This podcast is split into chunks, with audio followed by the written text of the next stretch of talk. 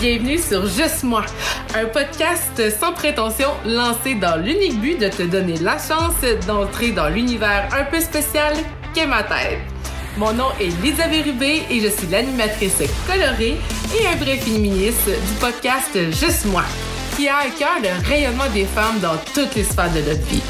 Designer graphique avec 14 ans d'expérience et présidente de la Chambre de commerce et d'industrie de la Matanie, je rencontre régulièrement des entrepreneurs qui m'inspirent par leur passion et leur créativité. En bref, c'est juste moi qui te confie mes pensées, mes interrogations, mes passions et mes opinions. Hyper sensible à assumer, j'espère te faire vibrer d'émotions à chaque épisode. Oseras-tu partager la tienne avec moi? Ah, puis si tu veux rien manquer, là, ou si tu as envie de me contacter, je te mets tous les liens dans la description. Bonne écoute!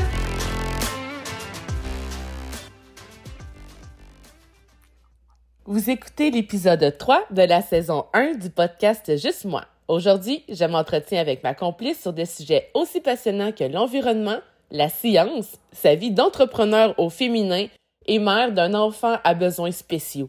Laissez-vous voyager dans cet épisode en émotions. Et voilà, donc bon matin, parce que oui, je commence toujours avec un bon matin, même si techniquement on est l'après-midi. Mais pourquoi que je dis toujours bon matin? Ben parce que vous le savez, mes podcasts, je les lance le matin. Je trouve toujours que ça commence bien la journée. Puis aujourd'hui, ben je, je, ne suis pas toute seule, je suis avec ma complice Dounia. Dounia, comment ça va aujourd'hui? Un bon matin, Lydia. Tout va bien. Super. pour vous mettre en contexte, moi et Dunia, ça fait à peu près un an qu'on travaille ensemble. Oh mon Dieu, bon, je vais d'accrocher ma caméra. Mais ça, tu vas voir, Dunia, là, moi, je suis très naturelle. quand, je fais, mes vidéos, ça fait partie de mon charme à ce qui paraît. ça me va, c'est pour ça qu'on s'entend bien. Et ben voilà, parce que justement, comme je m'en allais dire avant que j'accroche le trépied euh, de ma caméra, mais ça fait un an qu'on travaille déjà ensemble.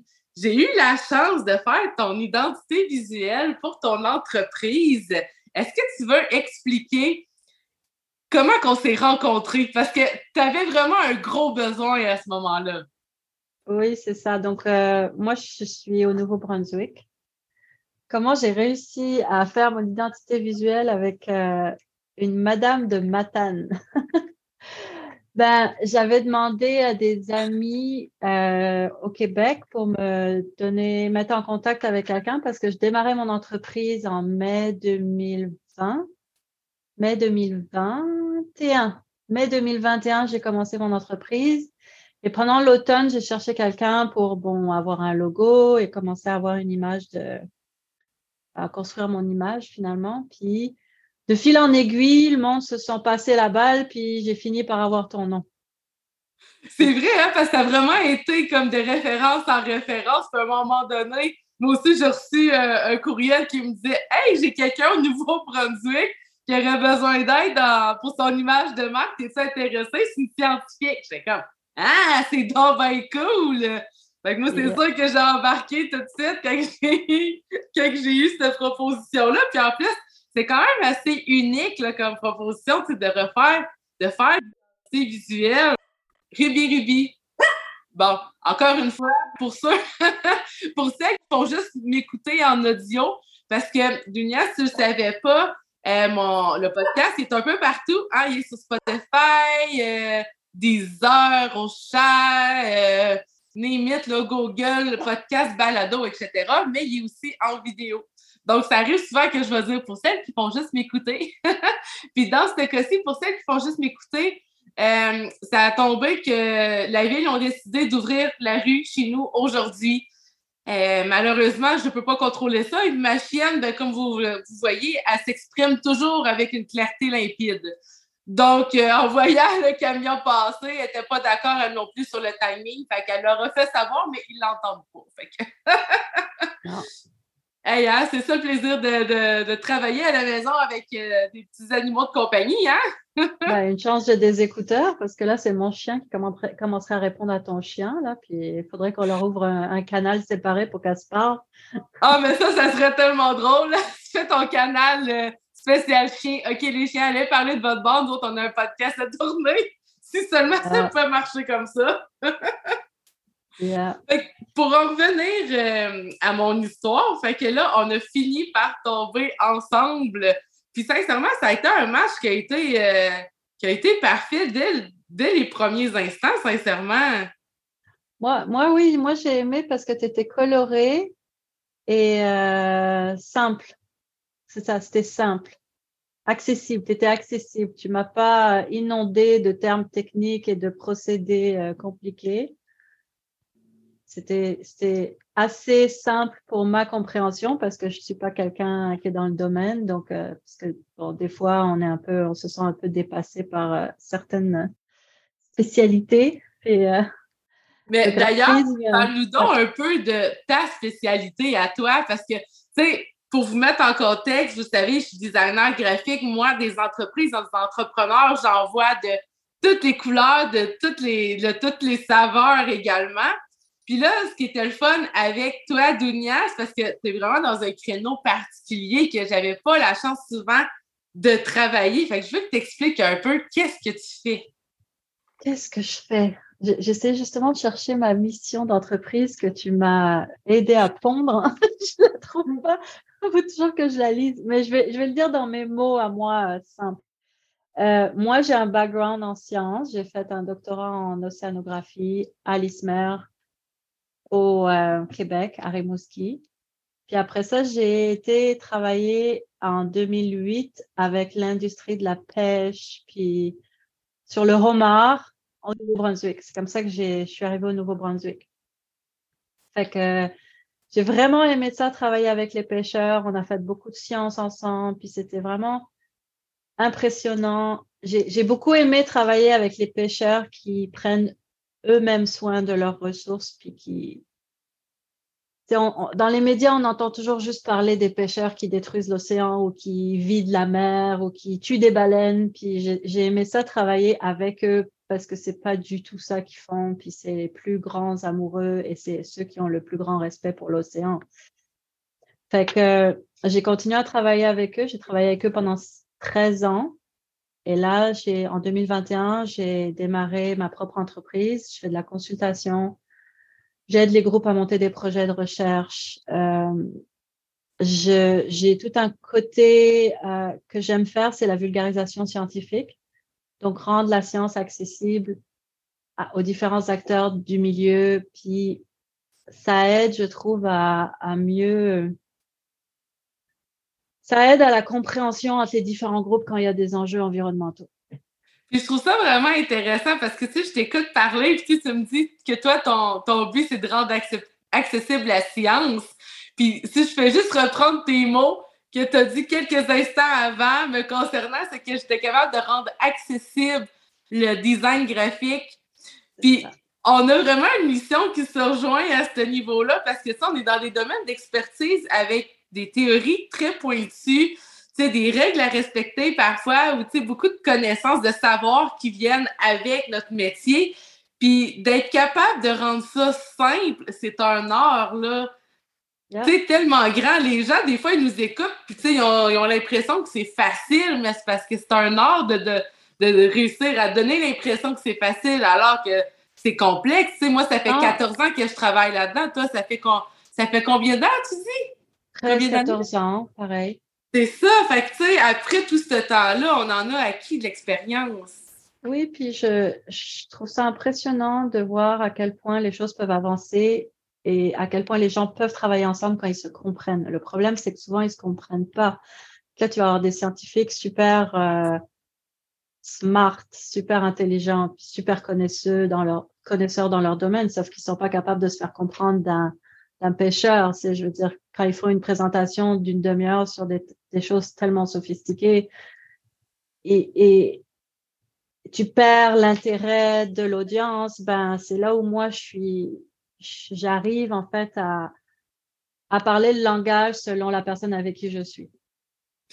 Puis, ça, je trouve ça vraiment cool parce que c'est l'essence même du marketing d'être capable d'adapter ton langage à la personne avec qui que tu es en train de discuter. C'est exactement ça. Je je sais pas si tu t'en rends compte, mais ça donne, ça te donne une qualité incroyable pour arriver à mettre à bien tous tes projets parce que là, là, on commence euh, tranquillement, on parle de son entreprise, mais sincèrement, Dounia, vous n'avez pas aucune maudite idée de où est-ce qu'on s'en va avec cet épisode de podcast-là parce que là, je commence en douceur, mais Dunia, c'est une femme très impressionnante. Sincèrement, ça fait un an qu'on se côtoie, mais à chaque fois, elle m'a apporté toujours dans des endroits, dans des, dans des directions complètement différentes. Puis moi, vous le savez, là, j'aime ça me faire, pas déstabiliser parce que je n'étais pas du tout déstabilisée, mais j'aime ça me faire projeter dans des univers tout le temps différents parce que c'est ce qui fait que ma job est pas plate, tu sais, sur le long terme. Puis là, de ce que je comprends aussi, toi aussi, tu étais une petite folle. Tu t'es lancée en entrepreneuriat en pleine pandémie. Euh, en 2021, j'ai perdu le compte, moi, je sais plus. Je me rappelle de Ça a commencé en 2020, la pandémie. Fait qu'en 2021, on était direct dedans, là. Mm. T'as-tu vu des impacts de ton côté? Euh, une meilleure acceptation du fait que je peux travailler à distance, ça c'est chouette ça a été un facilitant, hein, parce que même moi, de mon côté, sincèrement, ça a été un facilitant parce que, tu sais, dans mon domaine, tout ce que j'ai besoin, c'est une bonne connexion Wi-Fi. Si, je veux dire, je peux avoir des clients à peu près n'importe où dans le monde. Mais ça, la pandémie, ça l'a apporté ça. Les gens n'étaient plus nécessairement attachés à avoir une rencontre absolument physique. On pouvait avoir des rencontres virtuelles, puis c'était tout à fait normal. Puis ça, on ne voyait pas ça avant. Non, ça c'est vraiment ça c'est vraiment chouette. J'avoue que la pandémie aura amené ça parce que je pense pas que j'aurais réussi si ça n'avait pas été pendant la pandémie. Parce que pour des raisons personnelles, je peux pas facilement me déplacer et comme je fais beaucoup de des fois de la médiation, de, la facilitation d'ateliers aussi, c'est difficile. Ça aurait été difficile pour moi de me déplacer et d'être en présentiel. Donc ça c'est chouette. Et, et je pense que les gens ont moins peur maintenant de pouvoir, ils vont prioriser se rencontrer quel que soit le moyen, alors qu'avant, les gens qui sont pas à l'aise en informatique vont juste dire ah non moi je comprends, non moi je, non non on va se voir en vrai, puis là ça compliquait les choses, fait que là ça c'est, j'avoue que c'est chouette. Ça allonge les délais aussi, hein, parce que tu sais quand tu es obligé de te déplacer pour aller rencontrer quelqu'un, il faut que tu t'assures que les deux aient du temps en même temps, puis assez longtemps, parce que les déplacements. C'est ça, tandis que quand tu fais des, des rencontres Zoom, même si tu as deux rencontres l'une après l'autre, tu, fais, tu quittes un meeting, tu ouvres l'autre et voilà, là, tu es déjà rendu dans ton autre pièce. Là. Fait que c'est un, piège. Par contre, c'est un piège. Tu te ramasses vite à rester assis une journée de temps, puis c'est pas bon pour la santé. ah non, mais ça, tu as raison. Puis je suis 100% d'accord. Moi, je dois avouer que oui, c'est vrai que je suis souvent en arrière de mon ordinateur, mais je ne je suis souvent pas en arrière de mon ordinateur. J'ai une vie assez active, mais c'est une chose que j'ai commencé à intégrer aussi dans ma façon de travailler. Puis, tu sais, je commence à en parler tranquillement pas vite en 2023, mais j'essaie de laisser aller mon, mon, mon envie, mon instinct au day-to-day. Tu sais, comme par exemple, des fois, je suis en train de travailler, puis là, mon chum, je donne un exemple, il a laissé traîner quelque chose. Puis là, ça m'énerve. Mais je sais que si je le ramasse pas, il va rester tout le temps dans mon subconscient puis dans mon dans ma vision périphérique. Mais ben là, à cette heure, je me lève, je le ramasse, je vais serrer. Après ça, je suis plus focus. Mais c'est aussi ça, par exemple, parce que moi, je travaille tout le temps avec de la musique à la télévision euh, qui joue parce que quand j'ai de la musique, ça fait comme si je créais un cocon de créativité puis je suis focus. Mais maintenant, quand j'ai une tune que j'aime beaucoup qui passe, ben je me lève puis je me mets à danser toute seule dans ma cuisine. Mais juste ça, ben, tu sais, ça fait bouger mon corps. On dirait qu'on se sent mieux. Puis après ça, quand je me rassois, ben là, je, je suis plus concentrée. Est-ce que tu en fais des trucs du genre, justement? Parce que toi aussi, tu as un métier que tu es beaucoup en arrière de ton ordi. Pas assez, honnêtement, pas assez. Je devrais à toutes les demi-heures, une heure ou entre deux meetings me lever et danser. Pour l'instant, mes seuls mouvements que je fais, c'est aller aux toilettes faire pipi. ça, ça compte vraiment Sortir le chien aussi, quand même, ça compte. La distance est un peu plus grande. Ah oui, mais ça, j'avoue que sortir le chien, ça peut être une activité demandante parce que la mienne, en tout cas, là, quand elle est partie, qu'elle veut aller dehors, si quelqu'un commence à faire beau, là, elle est vraiment tannante. Là, elle demande tout le temps à la porte, puis si j'y vais pas, elle me tente jusqu'à temps que j'y aille. Fait que oui, ça, ça peut être du sport. Puis, en fait, j'aimerais te poser une question en tant que. parce que tu sais, tu es un peu plus cartésienne, tu as un esprit scientifique. Comment tu as trouvé le développement de ton image de marque? Ça, c'est complètement créatif. Comment tu as trouvé l'expérience? J'aurais dû m'envoyer les questions avant le podcast parce que. mais sincèrement, là, j'y pense sur le fly, les questions. Euh, J'ai rien écrit, moi, là, j'ai rien de préparé. euh, franchement, c'était intéressant comme processus. Tu m'as aidé et forcé quelque part à réfléchir à des où je voulais m'en aller. C'est, je pense que instinctivement, je savais ce que je voulais faire sans savoir ce que je voulais faire consciemment. Donc, ça oblige à mettre des mots sur où est-ce qu'on veut s'en aller. Fait que c'était bien, c'était important. Parfois, c'était un peu douloureux parce que c'était comme Ah, j'ai pas envie de répondre à cette question, c'est trop compliqué. Oui, puis tu sais, des fois, dans le processus créatif, il faut vraiment s'arrêter puis se poser des questions. Puis des fois, dans ces questions-là, ne sont pas toujours faciles à répondre, mais la réponse est tellement importante. On n'a pas le choix d'essayer d'aller creuser puis trouver le. Mais c'est un, un peu un travail d'introspection d'une certaine façon, mais pour ton entreprise. Ben, c'est ça, puis c'est vraiment un domaine. J'ai tellement fait des choses très variées. C'est pas comme si j'avais juste fait de la science avec euh, expérience scientifique, publication d'articles scientifiques. Ça, je l'ai fait. Mais dans les dernières années, j'étais très diversifiée. Je faisais plutôt euh, de la RH, du monter des projets, euh, livrer des projets, coordonner des projets, faire de, du réseautage, beaucoup. Fait que c'était difficile de définir que je voulais faire en tant que consultante et vers quoi je m'en allais et ce qui était réfléchir à ce qu'on veut faire plutôt qu'aux opportunités qui se présentent et à ce qu'on peut faire. Puis comment tu as fait pour prendre ta décision au bout du compte? Qu'est-ce qui a fait pencher la balance? Est-ce que c'est un choix de passion ou de raison? Là je, fais un clin d'œil à la conférence qu'on a faite il y a deux semaines avec François Lambert à Matane. C'était ça le titre de la conférence, passion ou raison. Fait que je te pose la question. Euh, honnêtement, passion. Ça a toujours été passion euh, dans mon cas. Après, la passion et la raison peuvent de temps en temps se, se croiser. Mais non, je ne ferai jamais rien par, juste par raison. Sinon, je serais restée dans le domaine académique, puis j'aurais fait une voie classique. J'aurais appliqué à des postes pour être euh, enseignant-chercheur dans une université, puis j'aurais ben, gagné trois fois mon salaire. C'est ce que je trouve tout cool de toi, de ta personne, parce que justement, tu es scientifique, mais tu as, tellement un parcours qui est atypique. Puis, tu sais, moi, j'ai eu la chance en plus de, te connaître vraiment très en profondeur, de, m'immiscer un peu dans, ton vécu, à toi, à ta famille. Parce que là, si on parle de son image de marque, j'ai refait son logo, j'ai fait euh, une pochette de presse, je crois. J'ai fait une pochette, je me rappelle plus. Euh, carte de visite, tout ça, oui. Oui, c'est ça. En tout cas, on a fait de différents outils de ton image de marque. Mais par la suite, Dunia, tu avais un projet qui était très personnel que tu voulais mettre. là, on va essayer de ne pas pleurer. Mais je vous garantis rien parce qu'à chaque fois, je pense que à chaque fois qu'on en a parlé, on, pleure à toutes les fois. Là. Mais tu avais un projet très personnel. C'était quoi? Ben, maman est artiste peintre et maman est décédée subitement euh, le 19 juin 2020, le 26 juin, le 26 juin 2019. Ouais, c'est ça, le 26 juin 2019, en tout cas.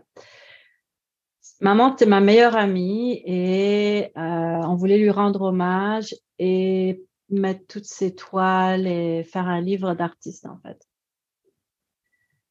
Papa essayait, ça faisait un an qu'il essayait de collecter l'information, de trouver des gens pour l'aider.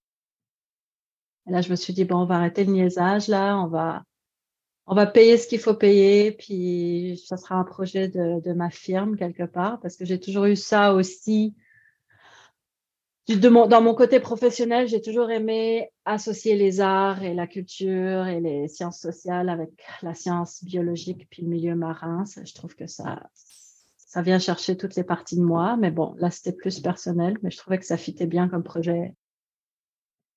Fait que c'est ça, ça a été un long processus de recherche. Et en plus, aussi, hein, au début, euh, tu as eu de la difficulté parce que, tu sais, tu voulais trouver quelqu'un qui était sur place pour t'aider à le faire, ce projet-là, au départ?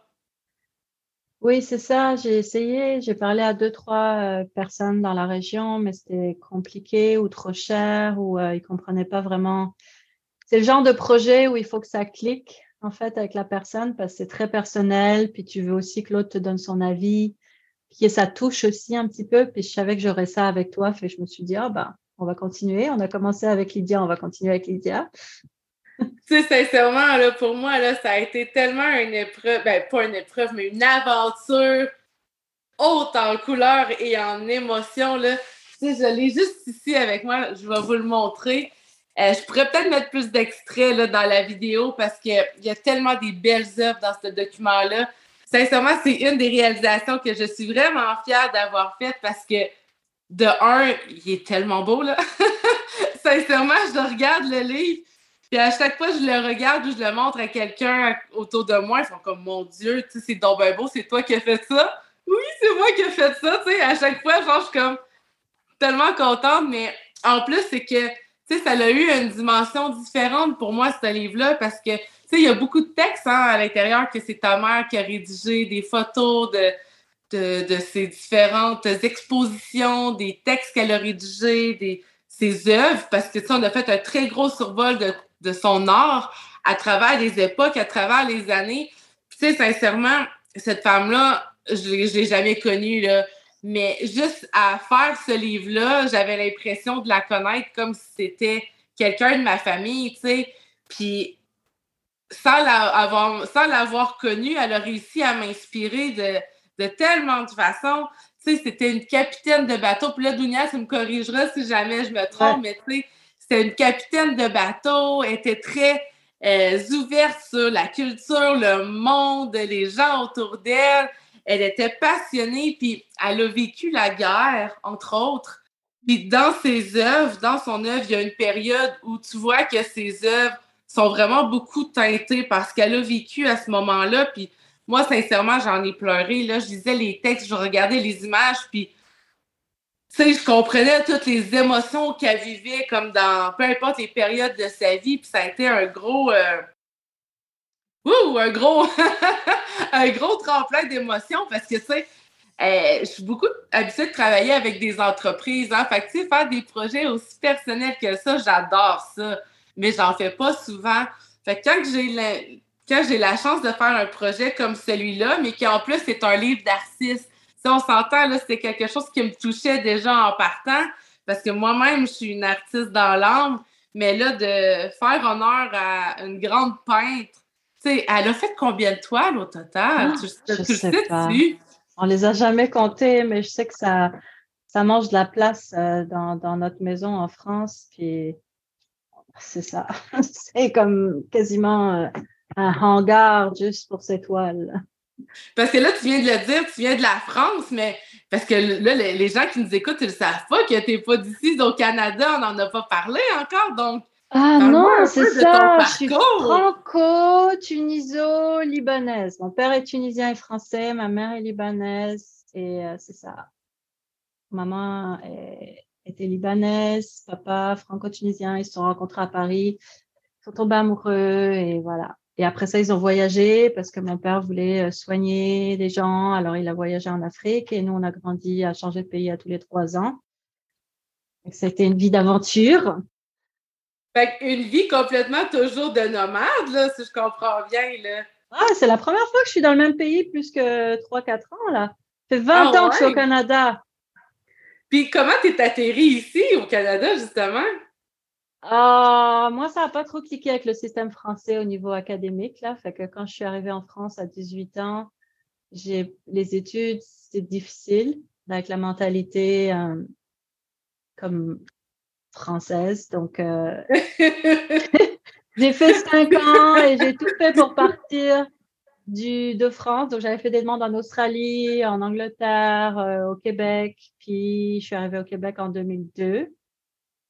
Il y a eu un j'ai changé de voie aussi parce que j'étais en biochimie, neurosciences et je voulais faire de l'océanographie.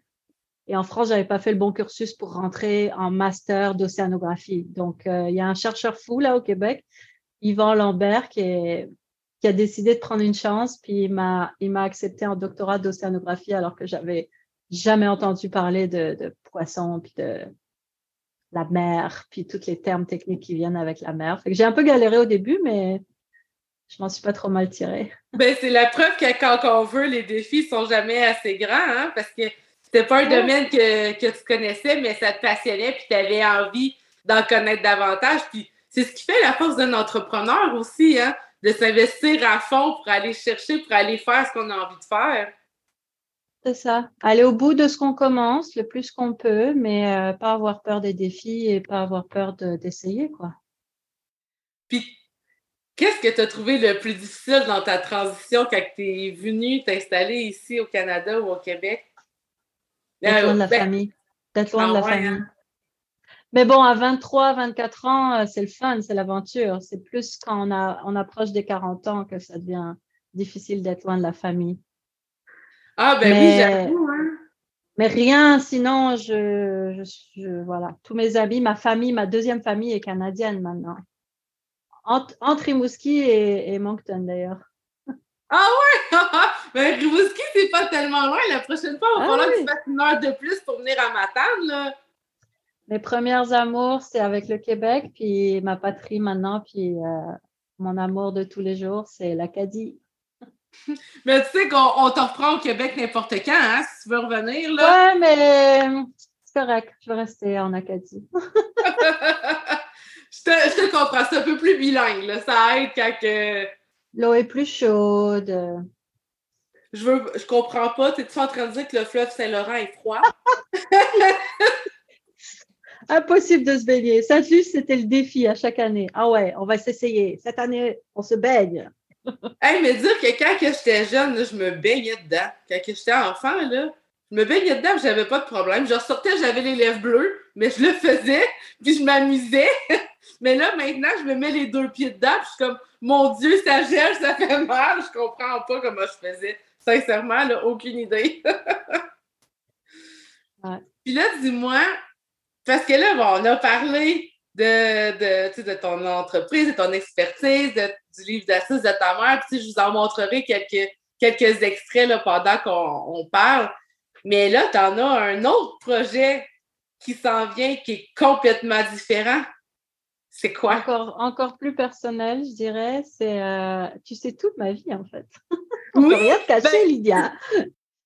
Mais c'est pour ça que je dis qu'on crée tellement des liens forts. Euh, moi, en tout cas, je crée tellement des liens forts avec mes clients que si tu me dis je connais toute ta vie, mais c'est un peu ça. Je m'immisce dans votre vie, vous me contez, tu sais, comment vous vous sentez au quotidien, les défis que vous, que, que vous avez à vivre à travers vos défis. Puis, moi, je suis là pour vous craquer, pour vous motiver. Go, go, vous êtes capable parce que je vois que, tu sais, comme toi, là, je vois que le projet que tu as entre les mains, là, ça a un potentiel phénoménal. Là. Je peux pas te laisser abandonner ou, ou poser. Tu as une mission qui est bien trop grande.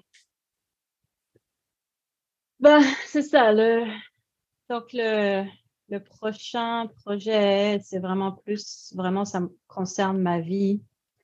Le livre d'artiste pour ma mère, c'était une façon de faire mon deuil, mais ce projet-là, c'est pas juste un projet, c'est euh, c'est un mode de vie quelque part c'est que moi, je suis mère célibataire d'un enfant qui a un lourd handicap. Donc, il a une mutation génétique euh, rare qui fait en sorte qu'il est déficient intellectuel, déficient visuel, euh, retard de développement, tout le kit là. il est pas malade. On va pas à l'hôpital, euh, touche du bois là, mais c'est ça physiquement, il est euh, physiologiquement, disons, il va bien, il mange bien et son corps fonctionne plutôt bien d'un point de vue euh, à l'intérieur, mais il a des, des retards. Euh, c'est ça, il est en chaise roulante et il voit pas très bien. Là, il commence à améliorer sa vision, mais déficient intellectuel.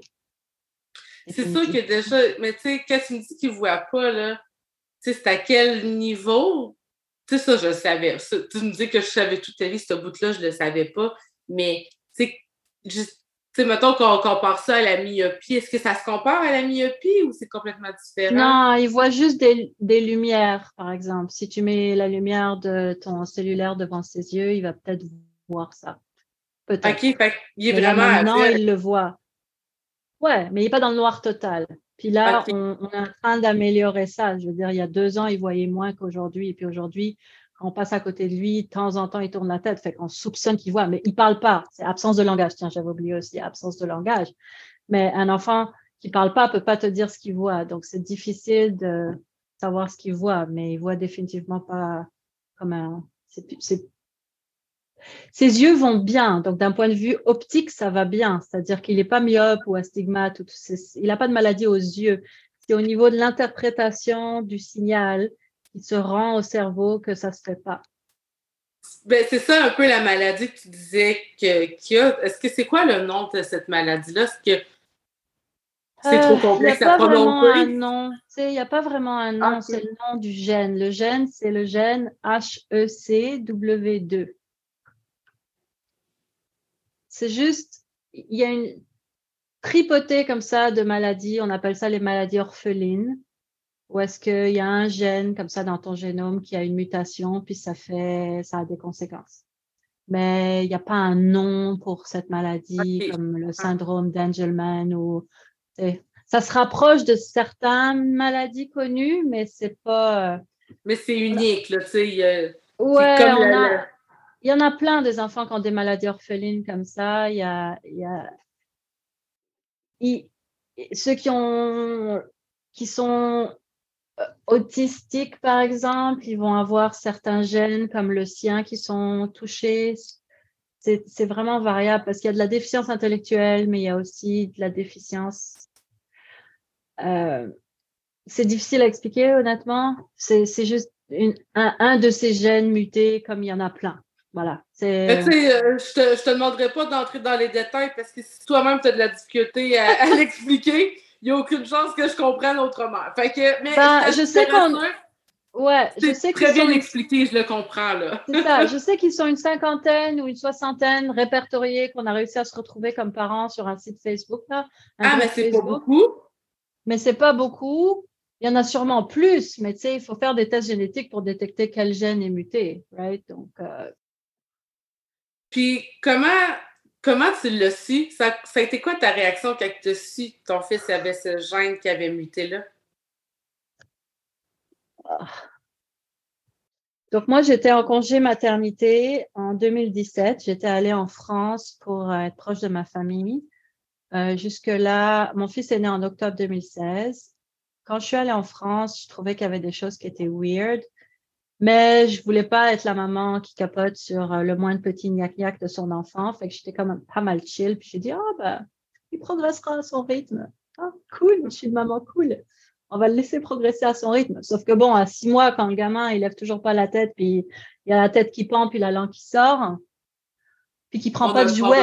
Je me rappelle avoir posé la question à une, euh, une sage-femme, parce que j'étais allée voir une sage-femme pour euh, d'autres choses, puis j'avais dit, vous avez des enfants? Oui. Euh, qu'est-ce qu'ils font à six mois? Est-ce qu'ils sont censés prendre des jouets puis faire ça comme ça? Elle m'a dit oui.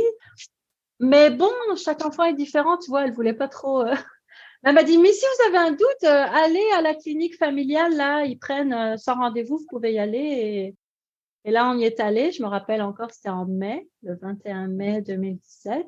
Et mon fils avait novembre, décembre, janvier, février, mars, avril, mai, sept mois. Et là, ils ont fait juste un test de vision.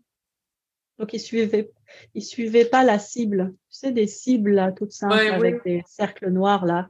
Ils tournaient pas la tête vers la cible. Puis là, ils ont dit, hmm. puis il était hypotonique. Donc, il était tout mou. Tu vois, il se tenait pas comme un enfant de cet âge-là. Moi, j'avais pas d'amis qui avaient des bébés, donc je n'avais pas de point de comparaison vraiment là. Fait que je regardais sur YouTube, mais tout le monde te dit ah il faut se méfier d'internet, non non non, oui, puis tu sais, on le sait qu'à chaque fois, souvent qu'on va voir sur Internet, on se fait toujours plus peur que la réalité, là, tu sais. Fait Ouais. Fait que bon, quand même, ça faisait deux mois que je me questionnais, fait que le temps que les rendez-vous se mettent en place, euh, là, elle nous a envoyé directement faire un IRM. L'IRM n'a rien donné, son cerveau était tout normal. Tout le monde me posait la question, ah, mais est-ce qu'il est tombé? Parce que comme j'étais une maman monoparentale et que j'étais seule avec lui pendant six mois au Canada, toute seule, loin, loin, loin, on me, on me demandait, mais t'es sûr qu'il n'est pas tombé? Non, il n'est pas tombé. ah, fait que là, en plus, il fallait que tu joues, fallait que tu essaies de jongler avec les préjugés de tout le monde, là. Oh, ouais. Mais bon, on va pas s'en aller là. On a... Sinon, le podcast euh, va durer euh, une heure et demie. Ah, on peut, moi, je te l'ai dit, on peut aller dans toutes les directions. mais c'est ben, pas vraiment la partie la... Franchement, c'est pas la partie la plus intéressante. Mais tout ce que je sais, c'est qu'à ce moment-là, on m'avait dit, on trouve rien, c'est bizarre. Euh, mais c'est possible. Des fois, il y a des enfants comme ça qui n'ont rien. Fait qu'on a dit, c'est c'est une cécité visuelle d'origine cérébrale, corticale. Ça s'appelle en anglais Cortical Visual Impairment. Donc, c'est que le, le signal qui arrive au cerveau, parce que ses yeux fonctionnaient très bien, son nerf optique conduisait l'influx électrique au cerveau, mais c'est le cerveau qui qui traite pas cette information-là correctement. Donc, j'ai dit, ah, cool, ben, cool. C'était le drame à l'époque parce que c'est pas ça ben qu'on espère ou qu'on s'attend quand on fait un bébé mais les chances pour que, avec beaucoup de stimulation, ils puissent un jour lire comme ça en classe avec un iPad devant les yeux, puis avoir une vie un peu normale, c'était possible. Puis là, tout le monde te dit, ah, puis il y a des grands artistes qui sont aveugles, puis ah, il y a des... Bref. ça, c'était en mai, disons juin, j'ai eu... Puis en octobre, donc je suis rentrée en je suis rentrée au Canada en février 2018. Je suis retournée en France parce que là, ils avaient les tests, les résultats génétiques. Ça a pris deux ans pour avoir des résultats génétiques. C'était donc bien long. Ouais. Fait que pendant ce temps-là, on a fait une stimulation. Je me suis rapprochée des centres qui traitent avec des enfants en déficience visuelle. Ben, c'était, on pensait que c'était ça qu'il avait. Donc, moi, j'avais fait mon deuil, puis ah ouais, c'est ça. Fait que tu ne savais pas encore toute l'étendue. Tu, tu pensais qu'il était juste aveugle. Ouais, mais tu avais quand même un pédiatre, un neuropédiatre qui m'a dit Ouais, mais quand même, parce que même un enfant aveugle, il finit par vouloir suivre sa mère. Donc, il devrait faire du quatre pattes, rendu à un an et demi, deux ans. J'ai dit ben, Ouais, ben, peut-être que lui, il est fainéant puis il veut pas. Tu sais. Je sais pas. Personne n'avait vraiment de réponse. Mais en... Donc, tu sais, en plus, tu venais de dire tout était correct, tu sais, les nerfs fonctionnaient, tu sais, tout fonctionnait bien. Fait c'est dur, tu sais, c'est impossible de savoir à ce moment-là. Là. Non. J'étais quand même un enfant joyeux, puis depuis l'âge de trois mois, on voyage. Donc, euh, en octobre, on est allé ensemble en France de nouveau avec lui et on est allé passer deux semaines en France. Puis là, c'est ça, je suis allée à mon rendez-vous génétique, je me rappelle. Et elle m'a dit, ben, il y a une mutation génétique. Puis ce qu'on a trouvé dans la littérature, c'est que les enfants atteints par cette mutation, il y en a très peu. C'est un gène qui a été découvert en 2016, donc ça faisait même pas à peine deux ah, ans que ce gène avait été découvert. Il est impliqué dans des processus super importants dans le corps qui, qui, euh... ah voilà, bref, sans aller dans le détail là, mais. Situation qui arrive pas très souvent là, tu sais. Ouais, puis elle a dit que ces enfants-là étaient victimes de convulsions. C'était des convulsions sévères, donc d'épilepsie à, très haut niveau. C'est sachant qu'à chaque fois que tu as une crise d'épilepsie, ton cerveau grille un petit peu, donc euh, tu te dégrades. Euh, absence de langage et euh, Déficience intellectuelle, c'est les trois grandes caractéristiques de ces enfants-là. Après, selon les enfants et selon l'endroit où c'est muté dans, le gène qui, qui s'appelle HECW2, eh ben, il y en a qui vont être aveugles. En plus, c'est. Ça, fait que c'est. J'ose pas imaginer dans quelle situation tu étais à ce moment-là quand que. Tu là, tu t'es rendu compte que finalement, c'était pas juste la vision, tu sais, c'était comme ben là, je lui ai dit, puis la thérapie génique, si on lui met euh, la protéine là euh, qui est déficiente, euh,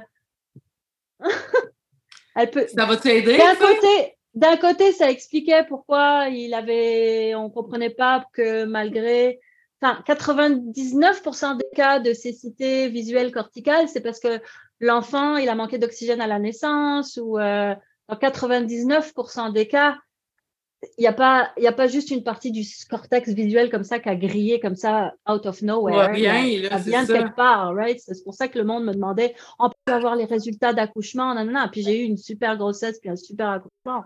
Donc personne ne comprenait rien. Fait que d'un côté, ça a permis d'expliquer pourquoi qui était pas juste déficient visuel, puis ça faisait bien du sens qu'il parle toujours pas puis qu'il suit pas sa mère en à quatre pattes, tu sais.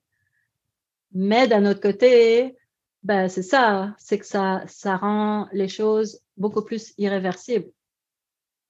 Parce que une cécité visuelle euh, que tu peux améliorer, sky is the limit. On, peut, on, aurait pu imaginer qu'il pourrait un jour avoir une vie normale puis voir normalement, mais une mutation génétique, c'est indélébile. Tu peux pas la réverser. Oui, il y a de la thérapie génique sur des gènes super connus que ça fait 50 ans qu'ils étudient, mais elle m'a dit malgré ça, c'est comme si que vous aviez fait un gâteau et vous avez oublié les œufs. Ben, une fois que le gâteau est cuit, tu pourras bien rajouter les œufs. Ça va pas faire que le gâteau va être amélioré puis être un bon gâteau. Ben, ouais, c'est ça, exactement. Là, tu ça. je n'ai pas d'autre comparatif à dire. Là. Tu l'as très bien exprimé. Là. Donc, le gâteau cuit, il manque les œufs. en gros, c'est ça. Fait que ça, ça, ça a fait en sorte qu'il est en retard sur beaucoup de choses, mais à ce moment-là, c'est ça, je suis pas restée longtemps euh, fâchée, là, triste, puis j'ai été très en colère. Puis j'ai investi cette colère-là dans un projet de faire le tour du monde avec mon fils. Parce que je me suis dit que, OK, il y a plein de choses qu'on pourrait pas vivre. Beaucoup, beaucoup, beaucoup de choses qu'on pourrait pas vivre, mais au moins, on va s'éclater. Puis, on va faire un pied de nez à whoever sur cette planète qui décide qu'il y a des enfants qui doivent être malades ou des enfants qui doivent être handicapés et être dépendants toute leur vie, tu sais. Ben, on va faire un beau fuck you à, à, à, ce décideur-là, puis je veux vraiment pas offenser aucune personne euh, sur, sur qui éventuellement écouterait ce podcast, mais moi, ma façon de me débattre là-dedans, c'était de plutôt investir toute cette colère puis cette tristesse, cette tristesse-là dans ce projet de voyage-là. Puis c'est ça! T'as réussi à faire pleurer! Lydia, bravo! bravo! Je l'avais dit que ça allait arriver, hein? Puis tu sais, moi, sincèrement, je suis vraiment pas loin non plus. J'ai, j'ai les larmes aux yeux à t'écouter parler parce que, tu sais, à chaque fois qu'on en parle, ça me touche tout le temps autant. Puis, tu sais, t'es tellement courageuse, Dunia. Puis, sincèrement, c'est pour ça que j'ai tout de suite voulu, je t'ai tout de suite proposé qu'on aille un, une émission de podcast ensemble parce qu'il faut que le monde sache, tu sais, tout ce que tu vis au quotidien, mais tout ce que tu veux faire aussi. Je trouve ça tellement fabuleux, tout l'espoir que tu veux redonner aux familles avec des enfants lourdement handicapés.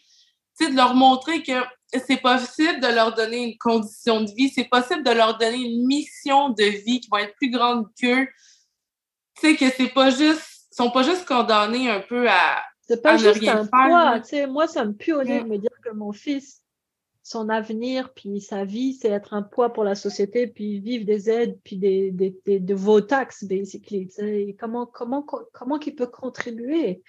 Puis, ben, moi, c'est aussi une façon de faire le deuil, puis de d'avoir du fun avec mon fils d'une autre façon, c'est tout. Puis que ma vie ne se résume pas à trimer pour avoir de l'argent, pour pouvoir payer un ascenseur dans l'escalier, puis à le porter d'une chaise roulante à un lit, du lit à la chaise roulante. Mais c'est de prendre Il doit y avoir plus. Oui, c'est de prendre possession aussi de ton avenir, de ta vie, tu sais, de décider que capable de faire quelque chose, même malgré la déficience de ton fils, même si tu es toute seule là-dedans. Je veux dire, tu, tu l'as dit tantôt, tu es célibataire, tu pas de conjoint pour t'aider, mais d'autant plus courageux de ta part de dire que fuck you, genre tout le monde, moi je m'en vais faire le tour du monde avec mon fils, il est handicapé, mais crime, il va avoir vécu ça dans sa vie. Puis sincèrement, là, il n'y a pas grand monde qui sont capables de dire qu'ils vont avoir vécu ça dans leur vie. Ben, honnêtement, ça, j'ai pas cette. Ouais, merci, mais tu sais, j'ai pas cette prétention-là. Tu sais, comme avant d'avoir un enfant handicapé, je pensais que l'handicap, c'était pas pour. Tu sais, ça existait pas ou ça existe comme vraiment dans certaines sphères bien particulières de l'humanité. Tu sais, il y avait forcément une explication logique. Euh, il y avait, il y avait un rationnel derrière. Tu sais, il y avait forcément un rationnel. Puis je l'ai, je l'ai un petit peu senti avec les questions qu'on me posait. Ah, mais c'est peut-être parce que tu as eu ton enfant passé 35 ans. Ah, c'est peut-être, tu sais, comme essayer d'expliquer. Mais c'est pas vrai. Non, c'est que dès que tu commences à baigner là-dedans, tu te rends compte de la quantité. Il y a des milliers de parents avec des enfants comme ça, euh, des, petits héros qui, doivent se battre un peu plus que les autres enfants pour pouvoir avoir une vie euh, décente. il y en a plein, puis c'est pas de la faute des parents, c'est pas, c'est la façon que la génétique, puis la façon que l'être humain se fabrique. Ben, des fois, il y a des mutations, c'est comme juste normal. Et on en a plein des mutations, c'est juste que la plupart du temps, elles sont silencieuses, puis ben, des fois, ça, touche un gène qui est important dans, le développement. Fait que avant ça, c'est pas quelque chose que, je veux dire, euh, en me réveillant un beau matin, je me suis dit, ah tiens, je vais aller faire du bénévolat avec, des enfants en déficient intellectuellement ou en, en situation de handicap. C'est pas quelque chose qu'on touche de près ou de loin, à moins qu'on ait eu un enfant dans notre classe ou dans un membre de la famille, on connaît pas ce monde-là. Non, c'est ça, à moins qu'on tombe dans cette situation-là. À moins qu'on tombe dans cette situation-là, et c'est là que tu réalises que l'inclusion n'est pas si présente. Au Canada, on est chanceux. Au Nouveau-Brunswick, encore plus. Là, mon enfant, il est 100% à l'école, il est pris en charge.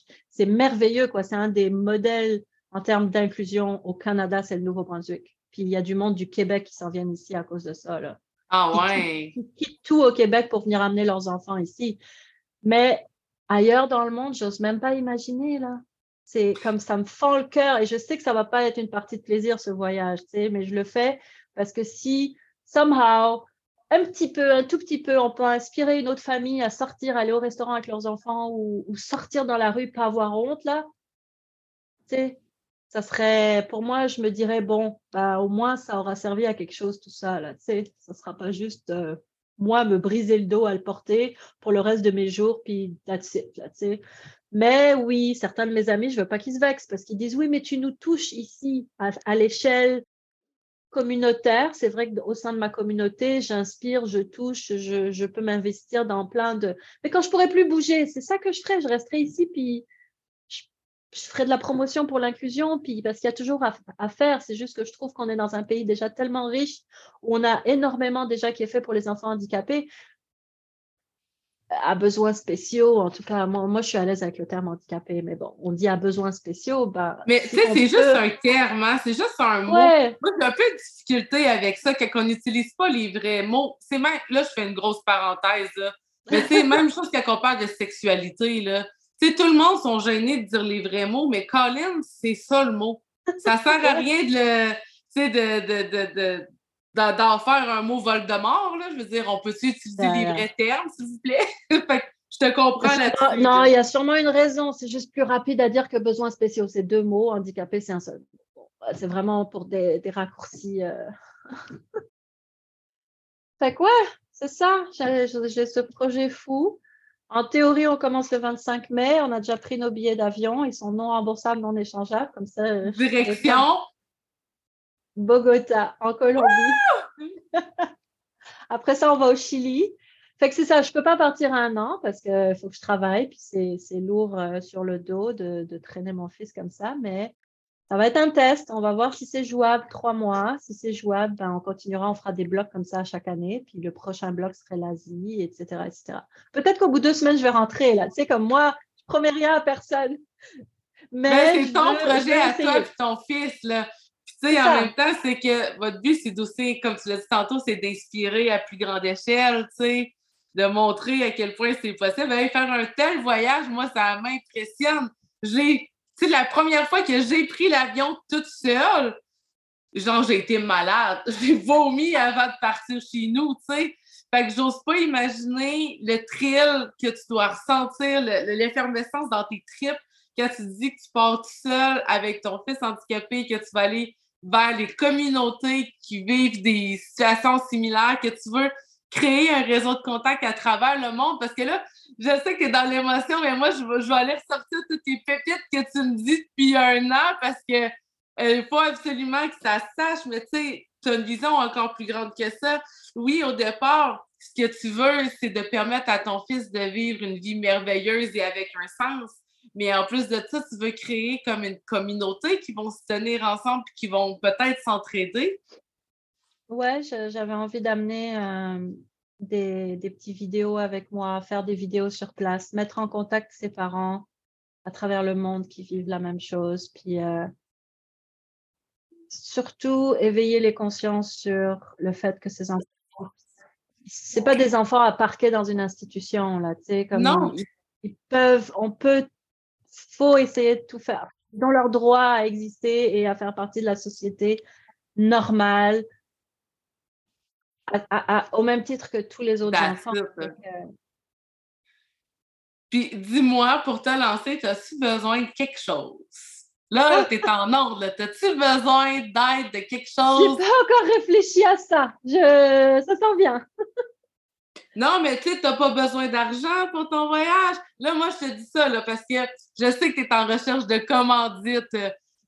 J'ouvre la porte à tout le monde. Si vous trouvez que la passion à Dunia est que vous trouvez qu'elle a une, mission de vie qui est plus grande qu'elle, qu'elle a vraiment, tu sais, vous l'avez, ça fait que je sais plus combien de temps qu'on tourne, là, mais ça doit faire au moins une bonne demi-heure qu'on parle, là.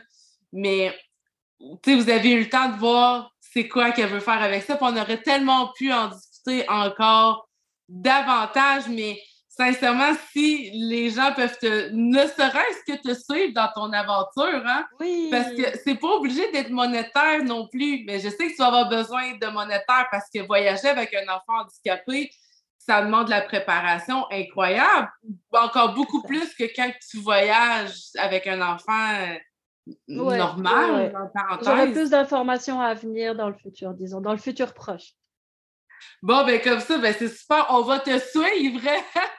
Puis tu sais, ne serait on sait jamais, hein, peut-être qu'on va se faire un deuxième, euh, un, une deuxième entrevue quand tu seras ailleurs dans le monde. Ça serait cool, là. Oui, c'est cool. Là, je serais là, ah oh, Lydia, j'en peux plus, j'ai le dos brisé. Il y a des escaliers partout, comment je fais? Je suis en train d'apprendre l'espagnol. C'est ça ma mission pour les trois prochains mois. ah, c'est vrai, parce que là, tu s'en vas à Bogota, tu n'as pas le choix d'apprendre l'espagnol. Je suis en train d'apprendre. Est-ce qu'il y a des escaliers? Euh, euh, pouvez-vous m'aider à porter la chaise roulante? fait vraiment, là, des thèmes qui vont être accessibles, qui vont être pratiques sur toi, pour toi sur place. Là. Tu sais, tu veux pas euh, piquer une jasette, tu veux demander de l'aide. C'est ça un peu ton. Si j'ai besoin, oui, il faut que je sois capable d'avoir de l'aide, mais là, je commence à avoir des contacts sur place aussi qui vont euh, me, me, me, guider. Puis, euh, oui, je suis quand même habituée à voyager, mais j'avoue que là, ça va être une première avec mon fils euh, dans ces conditions-là.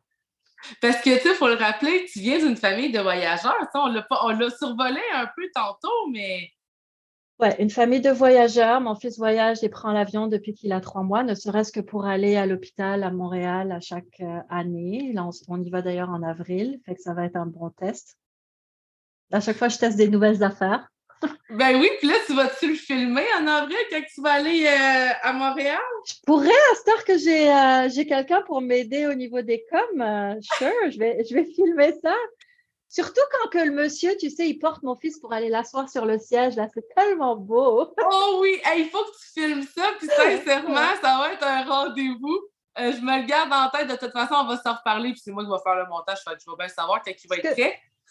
Ouais. Ce qui va être moins drôle à filmer, c'est 10 heures d'avion pour revenir de Santiago jusqu'à Toronto. 10 heures d'avion et que mon fils risque de faire caca dans sa couche et que je ne peux pas le changer dans les toilettes. Ça va oh, sentir! Oui, ça va oh, non! Mais je vais filmer. parce que c'est pas adapté, les avions, hein, pour les enfants handicapés. Mais non. qu'est-ce que tu fais dans ce temps-là? Ben, parce que tu n'as pas le choix. Je ne vais pas le laisser dans, son, dans sa ben non. je vais changer, puis, euh, et puis je vais dire oh, les gens vont comprendre. Et puis s'il y en a un qui se plaint, ben, il aura affaire à moi. ah, c'est clair, mais tu je veux dire, il ne donne pas une place plus facile parce que ton affaire commence à être grand, là. Non, c'est aussi cher et pas adapté. Donc euh, oui, si quelqu'un de Air Canada nous écoute, euh, avec plaisir euh, pour passer en première classe. bon, ben, vous voyez ces genres d'aide qu'on peut peut-être apporter à Dunia.